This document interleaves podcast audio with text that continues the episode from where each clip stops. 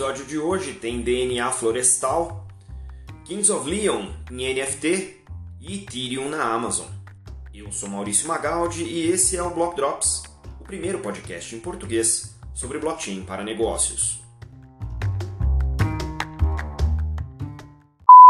As notícias que você ouve aqui não têm qualquer vínculo com o meu trabalho atual, não configuram nenhuma forma de patrocínio, propaganda ou incentivo para o consumo e têm o foco exclusivamente educacional para o mercado. Estou aqui com uma nota muito interessante sobre o Biobanco, que prevê é, para 2020 começar a operar com o blockchain. O que o biobanco vai fazer é armazenar o sequenciamento genômico de espécies da floresta amazônica, é, o mapeamento do DNA, para a coleta feita pelos próprios moradores da região. Essa é uma iniciativa que parte do projeto Amazônia 4.0, que é encabeçado pelos irmãos Carlos e Ismael Nobre com o aumento né, alarmante aí das queimadas na Amazônia, a ideia é que se utilize o blockchain como uma das formas de preservar a Amazônia de maneira sustentável e, obviamente, é, habilitar uma certa geração de renda através desse projeto. Esse projeto ele é patrocinado pela UBRI, a University Blockchain Research Initiative, e é uma iniciativa uh, feita com a parceria com a Ripple, né, que é a mantenedora da rede cuja moeda é o XRP ou XRP em inglês. A ideia aqui é monetizar através usando esse XRP como meio de troca para a coleta desse DNA. Essa é uma rede com mais de 40 universidades no mundo, entre elas a USP e a GV, e é o BRI que financia esses projetos. Nesse projeto, a arquitetura técnica do biobanco está sendo desenvolvida pelos pesquisadores da USP e liderados aí pelo professor Marco Simplício do Departamento de Engenharia da Computação e Sistemas Digitais da Escola Politécnica da USP. O que eu achei muito interessante aqui é a combinação, na verdade, entre Hyperledger Fabric e o XRP Ledger da Ripple, né, estão sendo avaliados os dois para esse caso de uso. A ideia aqui é, obviamente, identificar o melhor mecanismo de distribuição de dados, né, porque afinal de contas as informações do DNA também são é, muitos gigabytes, às vezes até terabytes no sequenciamento e faz muito sentido a gente ter isso uh, em alta armazenagem, perene, como é o blockchain, para que esse DNA seja depois, eh, se necessário, recuperado e reutilizado nesse uh, tipo de projeto. Nesse momento, em relação ao blockchain, eles têm claro já que o projeto vai rodar em uma rede permissionada e a ideia aqui é que o mecanismo de consenso seja o mais leve possível. Então, se você tem um projeto de sustentabilidade com mecanismos de consenso que são muito custosos, você acaba desvirtuando o princípio é, desse projeto que é a sustentabilidade. Então, usar uma blockchain cujo custo de consenso é muito mais barato, muito mais leve para o meio ambiente, também é, faz sentido e converge com os objetivos do projeto. Né? Obviamente, com a expansão da rede, a ideia é ter muitos nós, especialmente nós uh, como auditoria né, desse processo.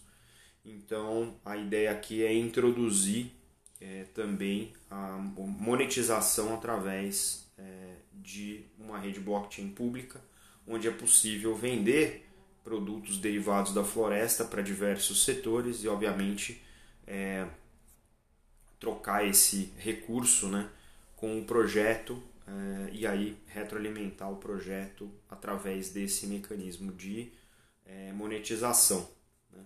Muito interessante, a gente está vendo aí vários projetos nessa linha e interessante que a gente tem agora acesso ao DNA da Amazônia através também né, desse tipo de solução baseada em blockchain. E na sequência do boom do NFT, né, ou dos NFTs que a gente comentou aqui na semana passada, eu tenho uma nota aqui comentando do lançamento do novo álbum da banda Kings of Leon, que fez aí é, sucesso em várias mídias não especializadas né, em blockchain, mas está lançando um álbum novo chamado When You See Yourself e eles vão lançar em formato tradicional, né, de CD, streaming, etc., mas também vão lançar três formatos de NFT. Interessante aí. Eles vão lançar através da startup, que é uma plataforma chamada Yellowheart, que primariamente faz gestão uh, de ingresso né, para shows, como não está tendo shows, estão reinventando aqui e uh, vai lançar sobre uh, ah, NFTs na blockchain do Ethereum. Os três tipos de NFT, é, um é um pacote deluxe que inclui o álbum digital, um vinil e uma capa animada do, do disco. O outro NFT é um Golden Ticket que está conectado a um uh, ingresso real né, de show e a promessa aqui é que uh, quem comprar esse NFT vai ter benefícios VIP como uh, assentos na primeira fileira, meet and greet, etc. para os shows no futuro. É, são 18 é, NFTs uh, emitidos dessa para essa maneira, né, com esse escopo. Seis vão ser uh, leiloados agora e os demais vão ficar retidos aí na tentativa né, de aumento de valor aí ao longo do tempo para beneficiar a banda também. E o último tipo é uma versão que eles chamaram Open Edition, uma versão aberta, que por um determinado tempo ah, os fãs vão poder comprar e vão gerar esses NFTs aí ao longo do tempo e até a janela né, que termina eh, às 8 da noite do domingo, agora esse domingo, hoje, gravando no domingo, 8 da noite, horário dos Estados Unidos. É, e aí esse, essa, esse conjunto limitado de NFTs vão se tornar itens de colecionador. Então interessante aí que logo na sequência né, da, desse boom que está tendo o NFT para vários formatos, a gente veja um para música entrando logo na sequência. Muito interessante também para a gente poder acompanhar como esse modelo de monetização de NFTs vai funcionar também para música.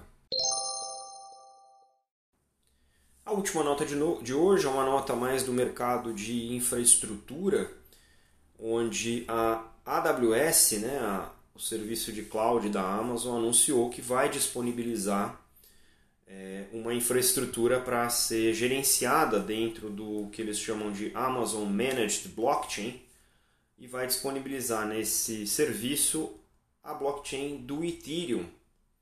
Esse serviço ele faz configuração e gerenciamento de rede blockchain. Né? Nesse caso não está disponível ainda no Brasil, mas vai estar disponível globalmente. E a ideia aqui é que ah, você possa deployar um nó do Ethereum utilizando a infraestrutura da Amazon Web Services. A Amazon Web Services tem vários serviços é, de tecnologia na nuvem dentro dessa oferta e aí tem também essa oferta de Managed Blockchain. Nesse momento, a outra blockchain que a AWS permite é o Hyperledger Fabric. Então você pode fazer é, o deploy da sua rede permissionada do Hyperledger usando esse serviço da AWS e agora vão poder também fazer é, implantação de nós do Ethereum e se conectar tanto a mainnet quanto a testnet para fazer é, codificação de dApps, as distributed apps, aplicações distribuídas utilizando esse, é, essa solução baseada também em Ethereum. Porque é legal aqui a gente notar essa, essa nova oferta. Né? Existem outros serviços já disponíveis no mercado de blockchain gerenciadas. A gente entrevistou uma recentemente aqui, que é o pessoal da GoLedger, né, com o Marco Sarres e o Otávio Soares. É, a IBM tem um, um, portal, um serviço parecido específico para Hyperledger é, Fabric. E a Microsoft, que tem o Azure, que é o serviço de nuvem da Microsoft, já permite você fazer é, Corda e Hyperledger Fabric também. Para o uso corporativo, é muito interessante que essas empresas estejam disponibilizando esse tipo de solução, onde você tem a infraestrutura gerenciada para a empresa fazer o blockchain, porque facilita os contratos corporativos. A maioria das empresas dos setores né, das indústrias estão adotando nuvem, seja privada, seja uh, pública, seja híbrida. Então é interessante que esses serviços principais estejam disponibilizando serviços gerenciados de blockchain para que as empresas possam finalmente desenvolver ou participar de redes pré-existentes através desses serviços. Né? Então, para aumentar a adoção massiva das empresas que são é, ainda é, incipientes ou quase incipientes no uso do blockchain para diferentes desafios de negócio, é interessante ver que existe essa oferta e que essa oferta está se ampliando cada vez mais. Vou fazer uma inferência aqui. Imagino que para usar Ethereum com AWS, para as empresas também vai ser interessante acoplar o protocolo Baseline, que a UI desenvolveu, que é justamente para dar privacidade quando as empresas querem utilizar essas redes públicas como Ethereum, que está disponível agora na AWS.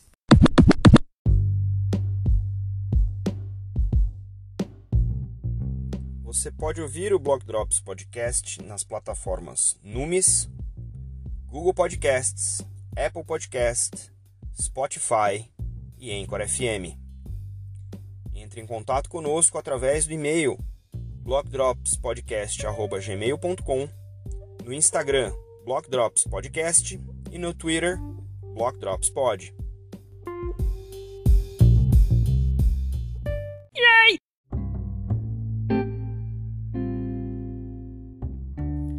salves de hoje vão para Cláudia Mancini, para Tamila Talarico e para Erika Stanford.